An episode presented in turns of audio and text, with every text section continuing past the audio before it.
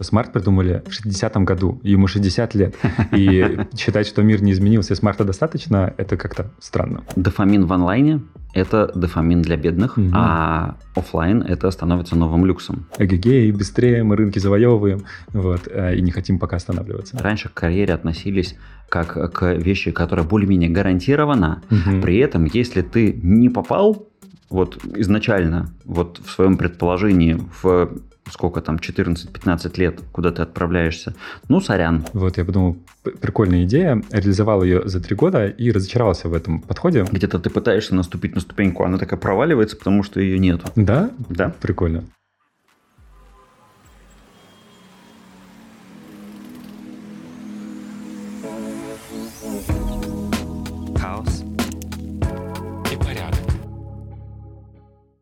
Всем привет! Все мы сталкиваемся с хаосом окружающей жизни, и каждый по-своему с ним справляется.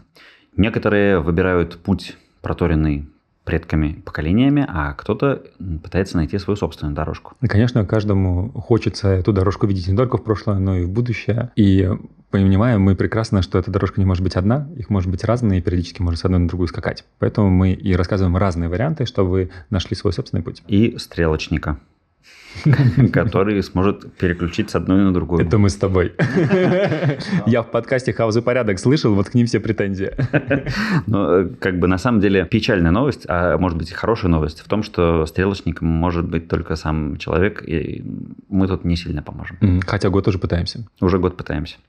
Сегодня у нас выпуск мы, как всегда, угадываем тему из нашего представления. Меня зовут Антон Лужковский, я ведущий этого подкаста. И я человек, который удивил всех своих коллег, уволившись э, через несколько месяцев после блистательного прохождения на очередную карьерную ступенечку. Меня зовут Александр Лазовский. И однажды в конце своего жизни в университете я мечтал о своей карьерной лестнице на 10 лет, а потом реализовал ее за 3 года. Сегодняшняя наша тема – это хаос и порядок в карьерном планировании. Но сперва новости. Мы отметили год э, вещания нашего подкаста. Вот я сейчас говорю как бы из прошлого, но я очень надеюсь, что вот в момент релиза у нас как раз на прошедшей неделе в Телеграме состоялось бурное отмечание этого события, и вы приняли в нем активное участие. Если нет, то загляните, наверняка там вы что-то из этого увидите увидите. А у меня к вам сегодня персональное обращение, и оно связано с э, моей учебой. Наши постоянные слушатели в курсе, что я учусь в магистратуре по психологии,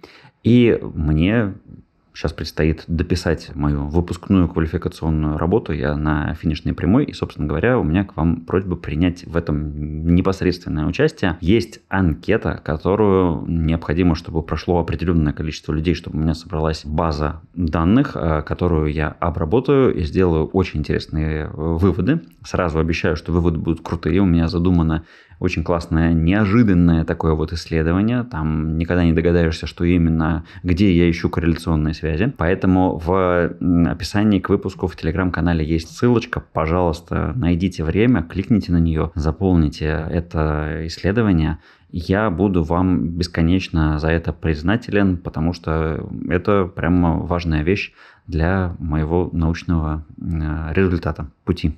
Еще Карьеры для моей научной, вот. Еще никогда поддержка научности в нашей стране не была такой легкой, просто один свайп, один клик и минут 10 на заполнение. Не знаю, сколько минут, не будем сейчас давать ложных обещаний, но, в общем, я верю, что это достаточно ну, просто. И сила воли на заполнение. О, точно, сила воли. Если силы воли не хватает, то надо пойти переслушать наш выпуск про силу воли. Да, точно. Ну что, к карьерному планированию. К карьерному планированию, да. Почему-то мне хочется именно здесь призвать людей поставить лайк, подписаться и так далее. Возможно, это связано с нашим карьерным планированием внутри подкаста. Точно. Да. А давай попробуем понять, а вообще что такое карьерное планирование? Это вообще о чем? Вообще по классике всегда же этот разговор он идет о том, что раньше было все очень просто с карьерным mm-hmm. планированием. Закончил школу, пошел в соответствующее высшее или какое-нибудь среднее заведение, оттуда выпустился, устроился на работу, и там понятные такие ступенечки. Почему mm-hmm. вот она называется карьерная лестница? Потому что понятно, что одна ступенечка, вернее так это, много ступенечек на одном уровне, mm-hmm. они все приводят к меньшему количеству ступенечек на следующем, потом еще выше, еще выше, еще выше, и получается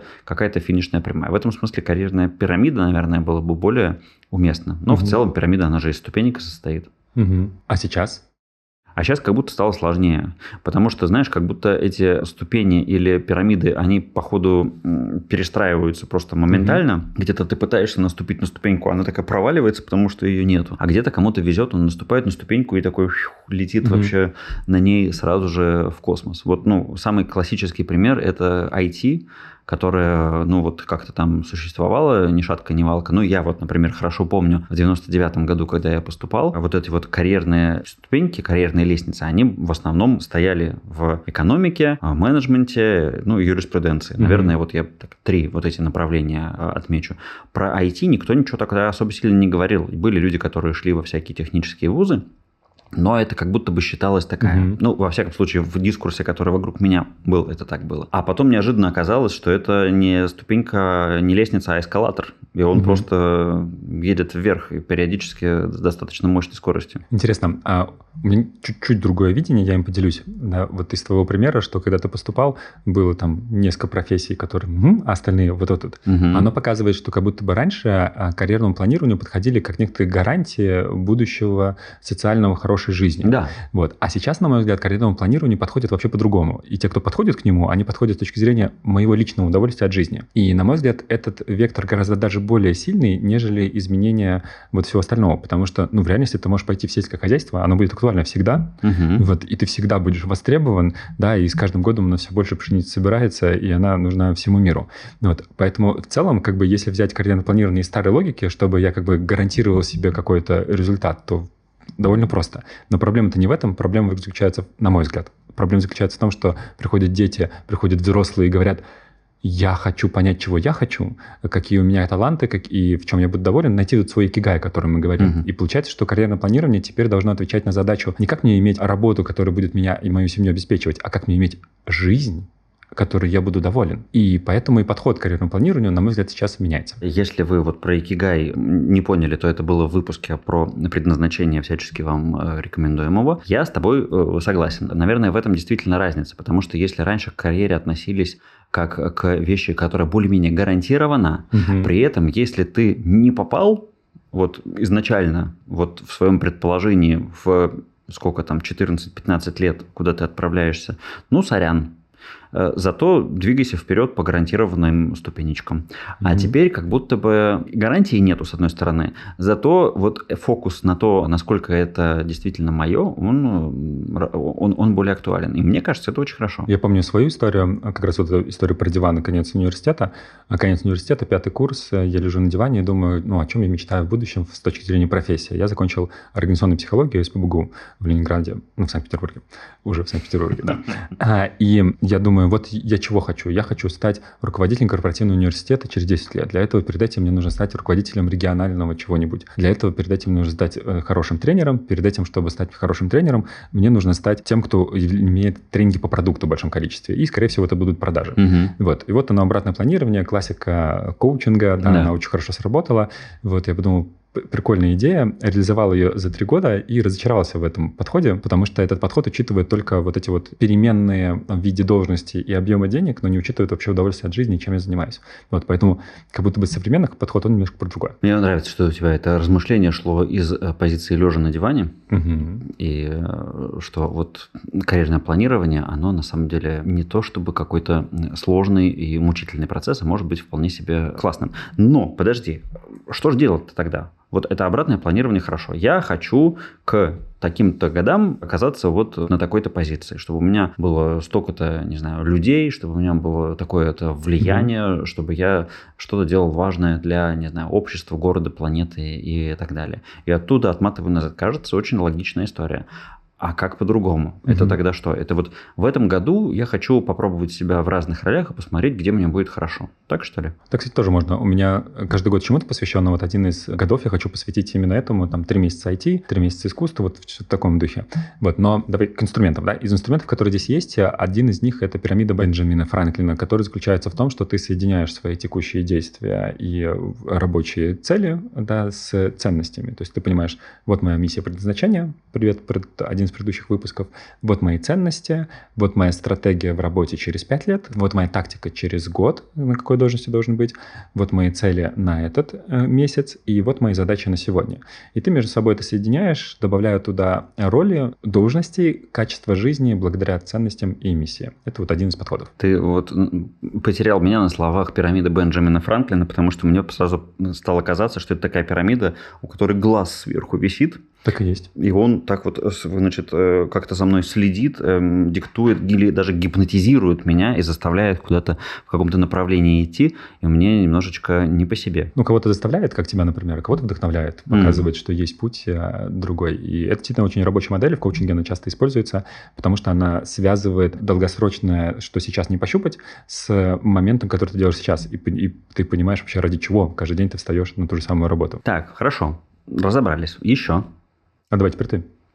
Давайте брея. Ну смотри, а я могу тебе сказать про свой, например, пример. Я строил карьеру в управлении проектами, в продажах. Наверное, так можно сузить эти области, хотя там кое-какие отступления еще налево-направо тоже присутствовали. И потом вдруг неожиданно в 25 лет я провел свой первый тренинг вот как обучение, и это было обучение продажам того коллектива, которым я управлял, это было у меня в должностных обязанностях, и неожиданно выяснилось, что это та деятельность, которая мне прямо нравится, она у меня получается, мне кайфово, и это вот такой был совершенно неожиданный карьерный поворот, потому что я точно совершенно никогда не планировал быть э, там, тренером, преподавателем и идти в эту сторону, и если бы я этого не попробовал, я бы этого и не узнал, и по сути это сформировало мое направление направления деятельности вот на уже там 15 лет практически.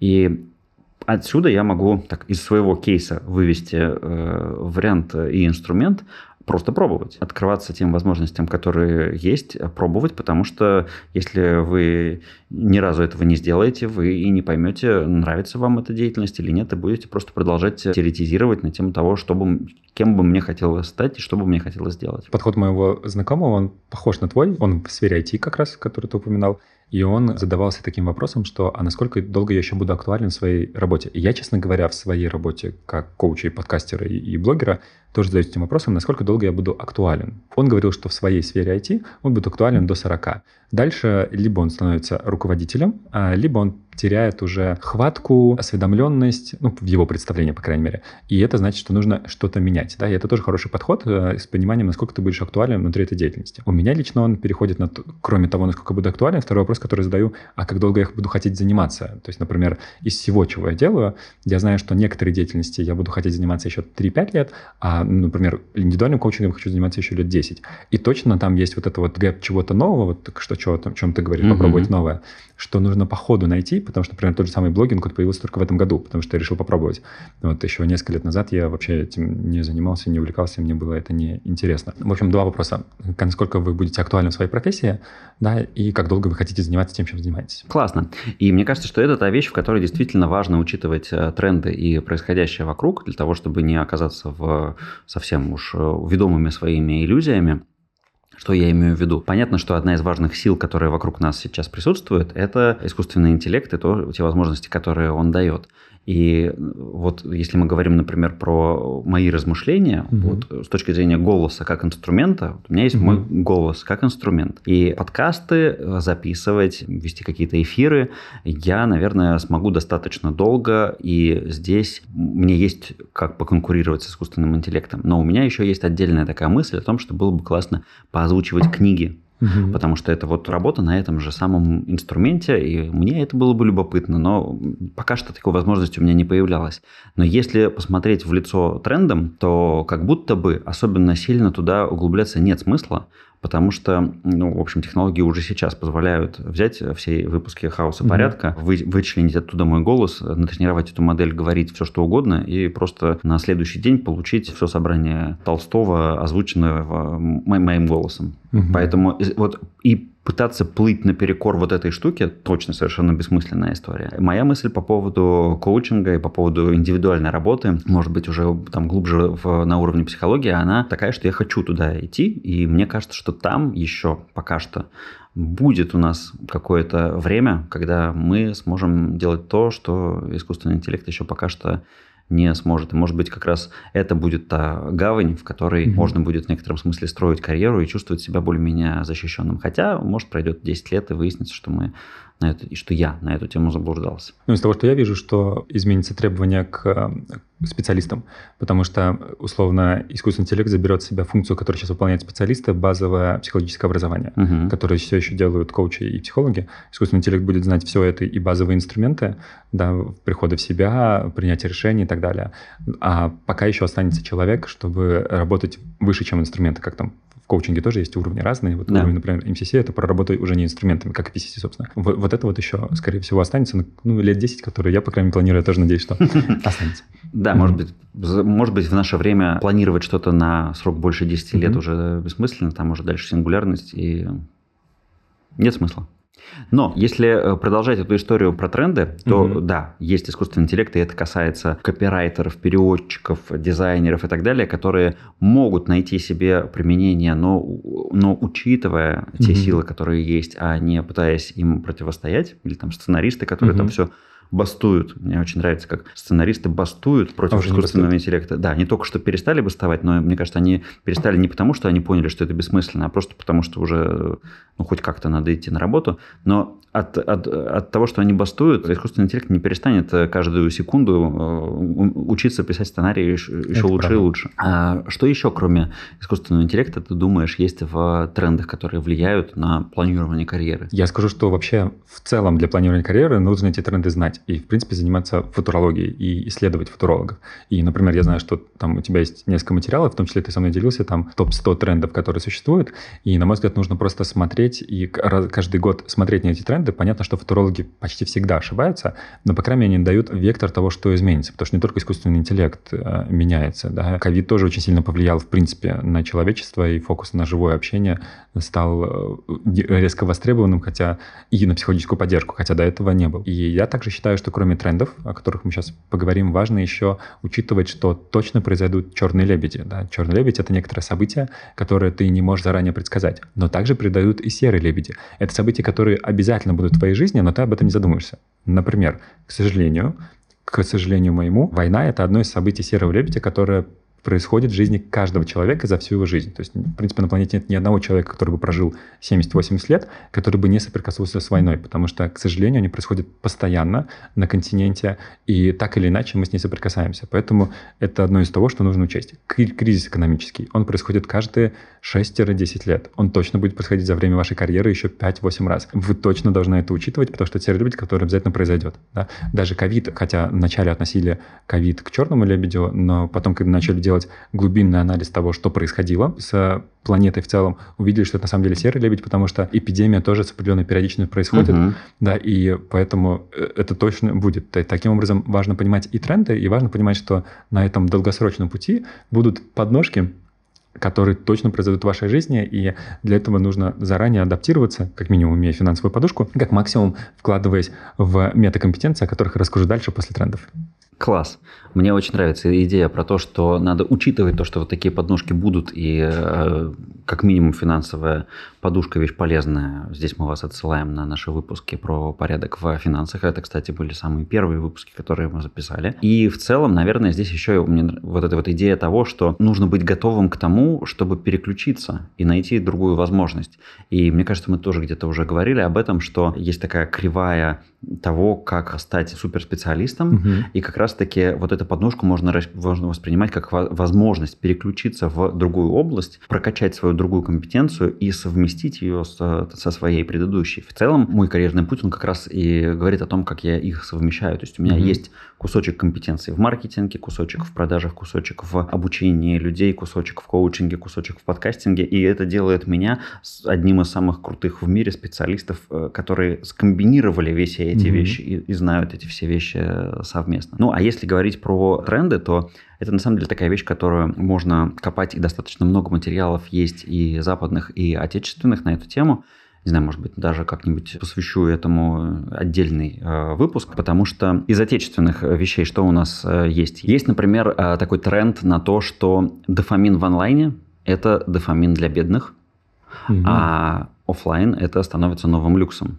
Прикольно, не знал. И это штука, на самом деле, которую можно, ну, как бы тренд, который можно раскладывать на разные вещи. И, ну, про образование тоже так уже достаточно давно говорят, что через некоторое время онлайн-образование это будет э, массовая такая для всех история. А вот офлайн образование смогут позволить себе только уже какие-то привилегированные классы. Mm-hmm. Ну и с точки зрения изменения территориально такого, у нас, понятно, растут агломерации, и чем дальше, тем у нас будет больше поляризация между агломерациями и какими-то отдельно стоящими э, малыми городами. Хотя получается, что технологически и те, и другие подключены к единым mm-hmm. возможностям, но все равно есть какие-то разницы между этими вещами. А если говорить о глобальных трендах, то есть одно агентство, которое делает раз в год 100 трендов, вот, угу. которые ты как раз упоминаешь. Я думаю, что мы пришлем в Телеграме ссылку на этот материал на английском, но очень интересно, очень классно сделано. Вот, например, да, тренд номер 93, он называется Rewirement. Rewirement, вот в смысле есть retirement, это выход на пенсию, угу. а это rewirement в смысле wire, это как связь, то есть пересвязывание. Угу. И что, что здесь говорят? Что в 2022 году Серена Уильямс сказала, что она э, уходит из э, спорта, фокусируется на семье и каких-то своих э, бизнес-проектах. Угу. И это вот такой штучный кейс, но таких много, естественно, у нас вокруг происходит. И это про то, что, ну, как бы выход на пенсию звучит не очень хорошо, а пересвязывание, mm-hmm. да, то есть, наверное, нужно придумать какой-то русский термин для этого. Это более такая э, приятная, лишенная негативных коннотаций история про то, что человек переключается mm-hmm. в какие-то другие задачи, в другие возможности, э, закончив какой-то определенный свой карьерный этап. Прикольно. Я в сетях спрашиваю вопрос, э, когда вы хотите, чтобы наступила жизнь после работы.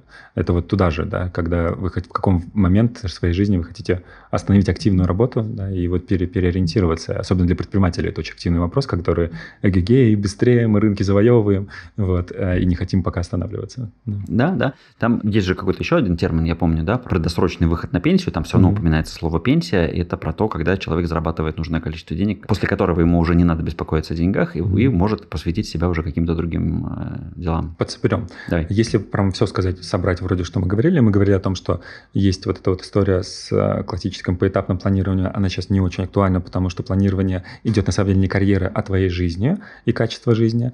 Есть хороший вариант с пирамиды Бенджамина Франклина, чтобы посмотреть на вперед. Там, кстати, есть момент, который я не упомянул, чтобы через 10 лет в том числе описать, как ты живешь, где ты живешь, с кем живешь, такую большую картинку. И работа становится частью этого большого планирования.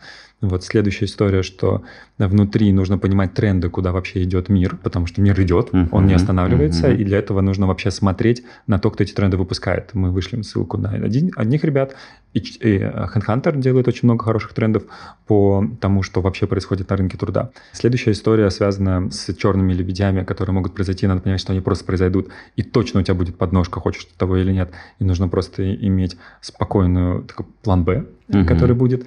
Вот. А дальше вопрос возникает вообще, какие компетенции развивать. И здесь мне кажется, что в долгосрочном таком карьерном планировании очень логично развивать метакомпетенции. Что значит мета? Это значит, что они завязаны не на функцию, они завязаны на личность в целом.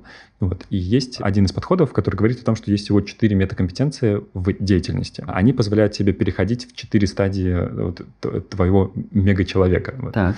Первая стадия – то, что ты новичок. Вторая стадия – что ты специалист. Третья стадия – это что ты становишься лидером, и ты можешь в любой системе выполнять э, лидерскую позицию, функцию. А четвертая стадия – что ты становишься стратегом. Так. И вот стратег – это Вертикальным раз... развитием запахло. Да, но это не оно. Ну, в смысле, э, как все модели развития, они одинаковые, в смысле, они все пересекаются, но конкретно это, это источник не вертикального развития. это слово, слово «стратег» э, тебя набило. Да-да. Ну, не только там используется. А идея заключается в том, что чем дальше ты идешь по этой точке, тем больше влияния на организацию ты можешь привнести. Но это не обязательно карьерная история, потому что, как мы с тобой, мы же внешние люди, угу. вот, но будучи внешними людьми, нужно, чтобы мы были стратегами, чтобы помогать. И да. я считаю, что в мире коучинга и психологии нужно, чтобы специалисты были стратегами, коллегами, только тогда они смогут быть актуальнее, чем искусственный интеллект. Угу. Вот, иначе, конечно, ну, на уровне специалистов искусственный интеллект работает да. лучше многих специалистов, как бы странно ни было. Так вот, чтобы это развивать, э, предлагают э, исследователи обращать внимание на четыре, собственно, компетенции, чтобы двигаться. Первая метакомпетенция – это сложность решаемой задачи. Насколько я могу брать большую, сложную, многоуровневую, многосоставную задачу саму по себе. Я могу просто сделать какую-то фичу, да, или я могу сделать большую сложную задачу по созданию команды, которая создаст фичу. Это два два разных масштаба задач, которые нужно, нужно решить. Погоди. Собрать команду или сделать продукт. Ну, то есть, э, по сути, это компетенция э, самостоятельно что-то сделать или э, быть руководителем, это не обязательно так, это просто один из примеров. Но сложность решаемой задачи, она может быть внутри, то есть я могу быть более профессиональным внутри своей деятельности. То есть она может быть идти и в глубину, и по карьерной истории. Но главное, чтобы сложность увеличилась. То есть, в принципе, я беру как фокус, что я с каждым годом могу решать более сложные задачи. Mm. А решая их как руководитель или как специалист, это уже другая история. Mm-hmm. Но я могу решать задачи все больше, больше, и сложнее, сложнее, сложнее. Ну, то есть, если переложить это на, например, игру на пианино, то я с каждым годом могу играть более сложные произведения. Да, или если переложить это на нашу с тобой профессию, да, то я начинал типа, я начинал работать со специалистами, а теперь я могу работать с топ-менеджерами. Mm. Да? То есть задачи каждый раз сложнее. Я мог okay. решать задачи, касаемые там карьерного роста, а теперь могу и детских травм. Да, okay. типа каждый раз в решении сложных задач. А второе – это степень влияния на других людей. Это вот как раз ближе к лидерству, то есть то, что мы с тобой делаем в нашем подкасте. Да? Мы же создаем процесс, которым мы начинаем больше влиять на других да. людей. Это, и все истории, связанные с медийностью и с личным брендом, они для развития именно этой метакомпетенции с возможностью влиять на других людей как можно большем количестве. Выходить все время за пределы своего ореола обитания. То есть если я работаю один, то выйти за пределы – это мой, мой коллега. Если я руковожу департаментом, департаментом, то это другие департаменты. А если я уже в компании, понимаю, что на всех влияю, а что за компания? Хотя mm-hmm. если даже сотрудник, я знаю многих людей, которые работают и ведут те же подкасты, те же блоги, да, это выход за, ну, на влияние других людей за пределы той системы, в которой я нахожусь. Прикольно. То есть э, первая компетенция – это про то, что я совершенствуюсь и решаю более сложные задачи, а mm-hmm. вторые – это то, что я влияю еще и на каких-то людей и делюсь то ли своим опытом, то ли чем-то еще. Да, и там, как ты понимаешь, может быть совершенно по-разному, но это фокус, что вот у меня, например, есть цифры по масштабу влияния. Да. Мы недавно с вами подводили в подкасте итоги, и мы говорили про какие у нас есть масштабы влияния в подкасте. Вот они у меня уже несколько лет есть, э, цифры вот, вот этого самого масштаба влияния. Чтобы стать стратегом, что нужно прокачивать? Чтобы стать стратегом, нужно прокачивать это все, все четыре, но это были только две. Третье, конечно, третье, наверное, больше всего уже про стратега.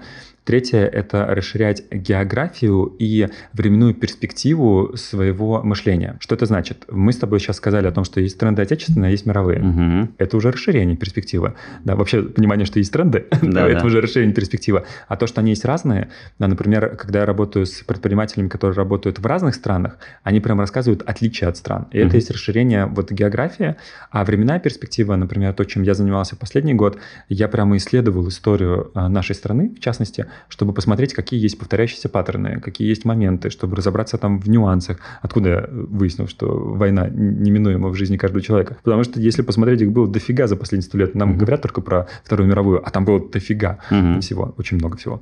Вот. Э, и это про временную перспективу, потому что как только ты начинаешься научиться, можешь учиться далеко смотреть назад, ты также начинаешь смотреть далеко вперед угу. да, и начинаешь понимать, что будет изменение климата, да, это тоже придет к определенным показателям, будут места, куда стоит ехать, куда не стоит ехать из-за этого изменения климата. Угу. То есть ты получаешь, вот это уже есть стратежность, ты смотришь очень широко и понимаешь лучше тренды, лучше понимаешь географию, разнообразие и время. Ну, звучит это вполне себе логично. И есть последнее, без которого невозможно все, то есть все предыдущие превратят вас просто в клевых подкастеров и все, так. а не сделают вас стратегами, если не будет четвертого, это уровень результата. Что это такое? А, а это, собственно, а, те самые в том числе финансовые показатели, то есть то это выхлоп от твоей деятельности, который считается в каких-то результатах. Это, ну, чаще всего это деньги, по сути. Mm-hmm. Это деньги, и это про увеличение своего среднего чека, это про увеличение стоимости своих услуг, это про увеличение качества жизни, это про достижение каких-то других результатов в виде выпускаемой тобой единиц, продукции и так далее. Все это результатные показатели, которые тоже должны увеличиться, ты должен вкладываться в то, чтобы они увеличились осознанно. Погоди, но это же не компетенция, это же результат. Мы до этого О, говорили про то, что... Почему? Как, как это? А потому что предложи сейчас нашему слушателю, который берет 500 э, рублей за сессию, брать 5000. Для этого нужно очень много работать с собой. Для того, чтобы ты имел возможность заявлять в мир большую стоимость за свои услуги, нужно очень много чего проработать с собой. Это метакомпетенция, то есть получается, что это очень много нужно внутри. Я согласен, что название не очень корректное. Это вообще перевод с английского, mm-hmm. и название не очень корректное. Вот, но в суть сюда вкладывается то, что ты должен очень много работать над собой, чтобы иметь возможность заявлять а, гораздо больше и достигать гораздо большего mm-hmm. результата, и заявлять вообще, что ты стоишь, как стоишь. То есть, по сути, это, наверное, если поменять перевод, да, mm-hmm. то это компетенция создания самоценности или... Да, наверное, так это будет. То есть вкладываться в самоценность и то, как эту ценность можно конвертировать, вот что-то, что-то, что-то сюда, чтобы ты дороже стоил. Прикольно, интересно. То есть смотри, ты говоришь про метакомпетенции, а еще же компетенции у нас классически бывают э, мягкие и твердые, да, вот mm-hmm. эти hard skills и soft skills. И обычно про, разговаривая про карьерное планирование, мы размышляем на тему того, что на этой позиции нужно такие-то hard skills, твердые навыки, то есть это умение что-то делать. То есть, например, там для э, дизайнера, да, это умение работать mm-hmm. в таких-то программах, или там для руководителя это умение нанимать людей, проводить оценку, там ставить задачи и так далее. А софт-скиллы это какие-то, в моем сознании, софт-скиллы, они, они были ближе к метакомпетенциям, потому что они похожи на вещи, которые могут пригождаться в разных ролях, да. в разных областях. Я согласен, просто обычно софт-скиллами называют не стратегические, а тактические компетенции, например, стрессоустойчивость, угу. да, там, системное мышление. Вот, они тоже все важны, и то, о чем я говорил, там тоже есть элементы стрессоустойчивости и так далее, но э, как будто они, как условно считаются, наверное, они мета в том числе считается, что если брать принцип Парето, вот вложись туда, в эти э, мета-софт-скиллы, да. да, и будет больше гораздо выхлоп. Да. Поэтому то, есть, то, что мы видим, что любой человек, который выходит из компании, работает на себя, если он не будет вкладываться в развитие вот последней истории со своей стоимостью и с э, географией, там, просто с позиционированием и так далее, он просто не сможет там, выжить в долгосрочной перспективе на рынке. Так, окей. То есть, что получается? А, получается, что надо следить за тем, что вообще вокруг происходит. Угу. Надо прокачивать себя с точки зрения метакомпетенции, уметь решать и развиваться в более сложных задачах. Как ты влияешь на людей вокруг, а, выходить на другие рынки, смотреть в прошлое и прогнозировать будущее, и работать над тем, как ты себя преподносишь и за, насколько ты ценен для э, общества. Угу. От себя, да, я вот это добавлял про то, что пробовать разные угу. вещи, потому что пока не попробуешь, ты этого не узнаешь. Что еще про карьерное планирование? Мы с тобой вообще ничего не проговорили про людей, которые, собственно говоря, занимаются помощью которые карьерные консультанты, угу. которые как будто бы они много всего знают, можно им ответственность за свою карьеру передать и типа вот смотрите, я вот такой, угу. пристройте меня туда, куда надо. И желательно, чтобы это был эскалатор и вез меня наверх. У меня есть очень хорошие знакомые профессиональные карьерные консультанты, и действительно я вижу, как они хорошо работают, но во всей этой истории есть одна вещь, которая лично мне не близка, это профориентирование. Mm. Вот эта вот история, что я узнаю, какие у тебя навыки и скажу тебе, какая есть работа, вот мне лично кажется, что здесь что-то не так. Mm. Вот, а ты что думаешь про профориентирование? Мне кажется, многообразие человеческой личности здесь как-то ужимается и э, слишком сильно ограняется.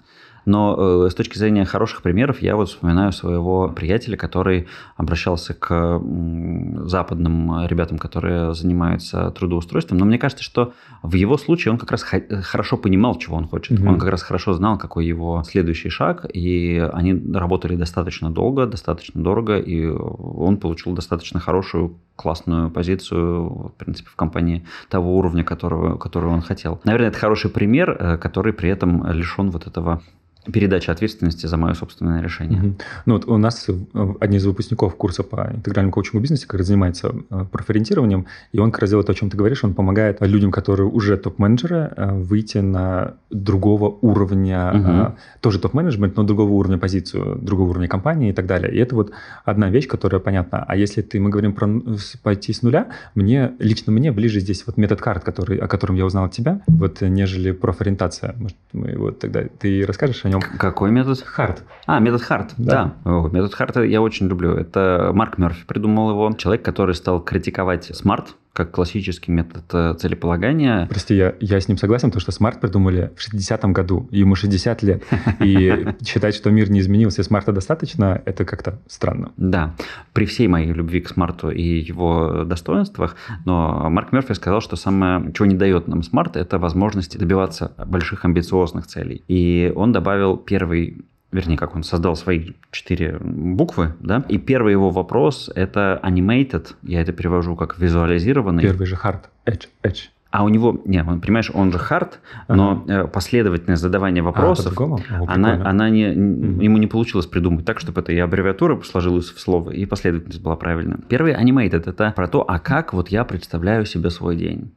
А чем я э, занимаюсь. Может быть, не с точки зрения конкретики, но я вот что, я письма пишу, я с людьми общаюсь, я хожу где-то там, что-то с кем-то разговариваю, езжу в командировки и так далее. Вот описываем максимально mm-hmm. возможным образом, что происходит, какие люди вокруг меня, как я себя чувствую. И вот это то, что Марк добавил в SMART, который SMART такой, он максимально mm-hmm. логичный и э, суровый, разработанный в 60-е годы, когда эмоции еще не придумали, их еще тогда не существовало, то в, в Только харде... атомную бомбу. Да, то, то в харде идет разговор о том, о, о состоянии, в каком состоянии я хочу находиться. Ну и дальше там есть э, некий набор вопросов. Мне очень нравится, что этот инструмент, он собирает от мечты, от состояния к конкретным действиям, которые мне нужно сделать в этом дне. Здорово, Саша, что ты напомнил про него, потому что это действительно история про карьерное планирование, ну вот совсем с другой стороны. Mm-hmm. Не с точки зрения там той таблички, которая у меня на двери написана, а с точки зрения того,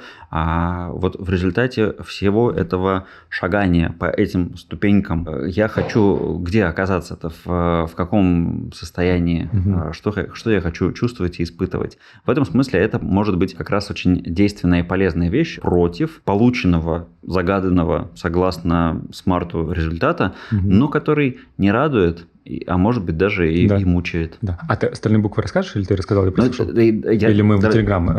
Я думаю, что мы целиком отправим в Телеграм. Да, это... отлично, это идеально. Это лучше всего работает на переход из моего анализа. Вот, остальные буквы вы знаете в Телеграме.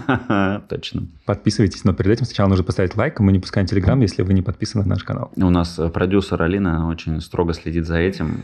Да, но на самом деле я очень люблю, уважаемый этот хард. Он появился из того, что я видел в 2009 году, его впервые опубликовали. Он свежий, и он как раз в моем ощущении появился после кризиса восьмого года, как ответ на вопрос, а как вообще людям снова дать энергию двигаться дальше, когда они увидели, что все смарты взяли вот и э, рухнули. Ладно, я не могу молчать, я все-таки скажу про вторую букву. Вторая буква H, она heartfelt, это про честность, про искренность, и это очень важная штука. После того, как вы создали эту картинку, после этот вот, вот образ, самое время честно ответить себе на вопрос, э, вот почему именно это мне mm-hmm. сейчас кажется важным. Потому что если вы ошибаетесь, лучше честно в этом признаться сейчас, mm-hmm. чем через три года успешных э, движения в ненужном направлении. Вот туда ли я представляю лестницу. Но еще две буквы остались, так что все равно подписывайтесь в Телеграм. Окей, смотри, получается, что о чем мы говорим? Мы говорим, что карьерное планирование, если слово планирование обычно значит там пошаговость и так далее, в реальности мы живем в такой период, когда нельзя делать планирование слишком жестким, угу. иначе ты будешь неактуален в этом мире, который все равно меняется, у которого, ну, если ты хочешь быть актуален тем более долго. Есть риск того, что э, в мире в какой-то момент останется только твоя жесткая лестница, а вокруг все уже будет совершенно другое. Да, и важно по пути адаптироваться, переключаться, смотреть на тренды, смотреть на лебедей, вот, и самому видеть вот это вот... Для меня просто, когда была пирамида Бенджамина Франклина, вот этот свет, который тебя пугал, для меня это был хард, тот самый, А-а-а. который наверх ты идешь. Okay. Вот, а внутри. Так что тут, типа, как, как его смотришь. Но когда я готовился к нашему выпуску, я подумал, что вот нас сейчас послушают, и человек, который работает в офисе, подумает, так, а мне-то что сделать? Потому что мое карьерное планирование в обычном, в обычной истории карьерное планирование это я хочу в следующем году X2 да. в работе. Угу. Вот. И вот эти вот все, что 10, через 10 лет ты будешь счастлив, оно не для всех работает. Я поискал исследования, подумал, что, ну, наверное, есть среди нас слушатели, которые вот в следующем году хочу повышения. Вот я начал искать исследования а, в России, а, проведенное как, э, ну, за счет чего можно повышение получить, за счет каких аргументов. Так. Вот какие результаты. Если вы хотите получить повышение, чаще всего люди аргументируют свое повышение тем, что они достигли больше всего результата. Порядка 60% людей именно так аргументировали. Но это не топ, не причина, из-за чего мы повышаем зарплату. 49% работодателей повысят зарплату, если вы им скажете, что вам предложили в другой компании более высокую зарплату. Логично. Логично. В этом плане один из тактических, не вот этих вот стратегических, о чем мы говорили, тактических вещей, важно продолжать ходить на собеседование, важно иметь резюме открытым, чтобы вы понимали, сколько вы стоите на рынке. Mm-hmm. Мне недавно клиентка сказала, что ее сотрудник выяснил, что он на рынке стоит уже в два раза больше за пять лет, что работает в компании. И он был в шоке. Mm-hmm. вот. Так что, чтобы вы не были в шоке, что вы пять лет вам не доплачивали, простите меня, работодателям, ходите на собеседование. Второе. На втором месте 46%. 46% это имеется в виду в 46 случаях из 100 сработает аргумент. А, добился определенных успехов в работе. Соответственно, можно договориться, о каких успехах я должен добиться для mm-hmm. того, чтобы получить повышение зарплаты. Yeah. В тех компаниях, где очень хорошо все выстроено, там есть performance review и так далее, где нету, можно выйти с инициативой. 43% повысил свою квалификацию, приобрел новые, новые знания и навыки. Тут хочется прорекламировать свой курс интегральный коучинг бизнесе, mm-hmm. после которого можно сразу, как руководителя, повышать свою стоимость, потому что вы прокачиваете компетенции. Следующее 33% сказали, что ну, никак не аргументировали, что сам работодатель а. видит. Это тоже было прикольно. И 32 э, сказали, что на тот момент уже долго не было повышения, и вот, типа, исходя из этого, повысили. Тут не 32 из, а в 32 случаях из 100. И еще что важно, э, это очень большое исследование, оно поделено на разные сектора, на разные рынки, там не только IT, там есть и бухгалтерия, там есть и продажи и так далее. Что важно, в 50 случаях из 100 людям повышали зарплату, когда они запускали этот разговор. То есть, по сути, нужно его запустить, потому что вероятность 50% – это очень большая вероятность. Там вы в лотерею с гораздо меньшей вероятностью сыграете, а за последний год количество денег, которые люди тратят на лотерею и эзотерическое направление, выросло в пять раз. вот. А лучше вместо этого направьте свои время и энергию на то, чтобы поговорить про повышение зарплаты. Слушай, ну, значит, две мысли у меня есть на эту тему. Во-первых, мне кажется, это и есть вот эта четвертая метакомпетенция про повышение собственной точно, стоимости. Точно, да. Абсолютно. Это просто прийти и сказать, слушайте, мне кажется, что я стою больше. А во-вторых, я сразу вспоминаю прекрасного Челдини, который написал книгу «Психология влияния». Замечательная книга мы добавим ссылку на нее в Телеграме. И он говорил о том, что, согласно исследованиям, которые он проводил на бедных студентах несчастных, которых гоняли туда и сюда, если вы просите чего-то, то вы получаете определенный результат. Если вы аргументируете логически, вы получаете лучший результат. А если вы просто добавляете какую-то причину, которая является словоблудием и ну, просто ссылается сама на себя, то mm-hmm. есть я хочу, чтобы вы мне повысили зарплату, потому что мне кажется, мне нужно повысить зарплату. Вот это должно срабатывать, согласно Челдине, гораздо лучше, чем просто предложение повысить зарплату. Да? Да. Прикольно. А, я не слышал про это но это интересно. А я хочу, чтобы вы подписались и поставили лайк, просто потому что подписаться, если поставить лайк. Да, подпишитесь, потому что подписаться и поставить лайк, это, это да, очень ну, В конце концов, нам год. Да. Хорошо. Не, а это мы уже добавили причину. Все, у нас а, там сейчас... кон... уже все? Да, это конверсия этой просьбы, так, она близит... Саша, вырезай. Оставляй. Нам же надо, чтобы у нас побольше было подписчиков, конечно. Да, хорошо. Это, это наша метакомпетенция про повышение нашей стоимости. Да, точно. Угу. А у меня все из того, что было подготовлено для выпуска. У тебя что-то еще есть? Мне кажется, это все, что мы хотели рассказать о Вьетнамской войне. Я думаю, что э, выпуск этот про карьерное планирование и выпуск по предназначению хорошо друг друга дополняют. Если вы этот послушали следом, слушайте тот, э, наоборот, у вас не получится, там промежутки есть еще. Я придумал, что, что добавить. В отчете о трендах, который опубликовал ВК, а это, между прочим, та площадка, где регулярно выходят наши подкасты, и нас там можно и слушать, и смотреть. Смотреть же можно тоже на ВК? Нельзя, только смотреть можно пока на ВК. Только слушать. Только слушать можно пока на ВК. У них есть собственная разработка в направлении HR, в направлении взаимодействия с сотрудниками. И я когда на это смотрел, мне казалось, что это немножечко такая пелевинская история про такой интерфейс э, работа. Угу. Вот независимо от того, где ты работаешь и кем ты работаешь, у тебя вот есть такая иконка работа, ты ее кликаешь, и там у тебя собираются истории. Вот здесь у тебя задачи, вот здесь у тебя блок про обучение, здесь блок про зарплаты, выплаты, тут про отпуска, какие-то страховки, социальные блага. И вот фишка в том, что если я собираюсь перейти на другую работу, потому что я поддерживаю свое резюме и получаю адекватное предложение, и вот мне тут, я пришел с предложением, мне не повысили зарплату, я принял другое предложение, то на самом деле у меня интерфейс остается тот же самый. Просто у меня меняется работодатель, а сама по себе работа остается той же самой. Это немножко такая, может быть, э, футуристически пока еще далекая история, но тем не менее я верю, что в какой-то момент мы придем именно к ней. Она меня, честно говоря, пугает. И хочется к моменту, когда это все произойдет, чтобы все те, кто хотели выскочить из э, вот такой вот уж матричной матрицы как я ее сейчас себе представляю, успели это сделать. И, видимо, делать это надо как раз через развитие вот этих четырех метакомпетенций. Mm-hmm. В чем, собственно говоря, хочется пожелать вам успехов э, в развитии, и пусть порядок будет вашим спутником верным на этом пути. Ну а хаоса добавит сама жизнь.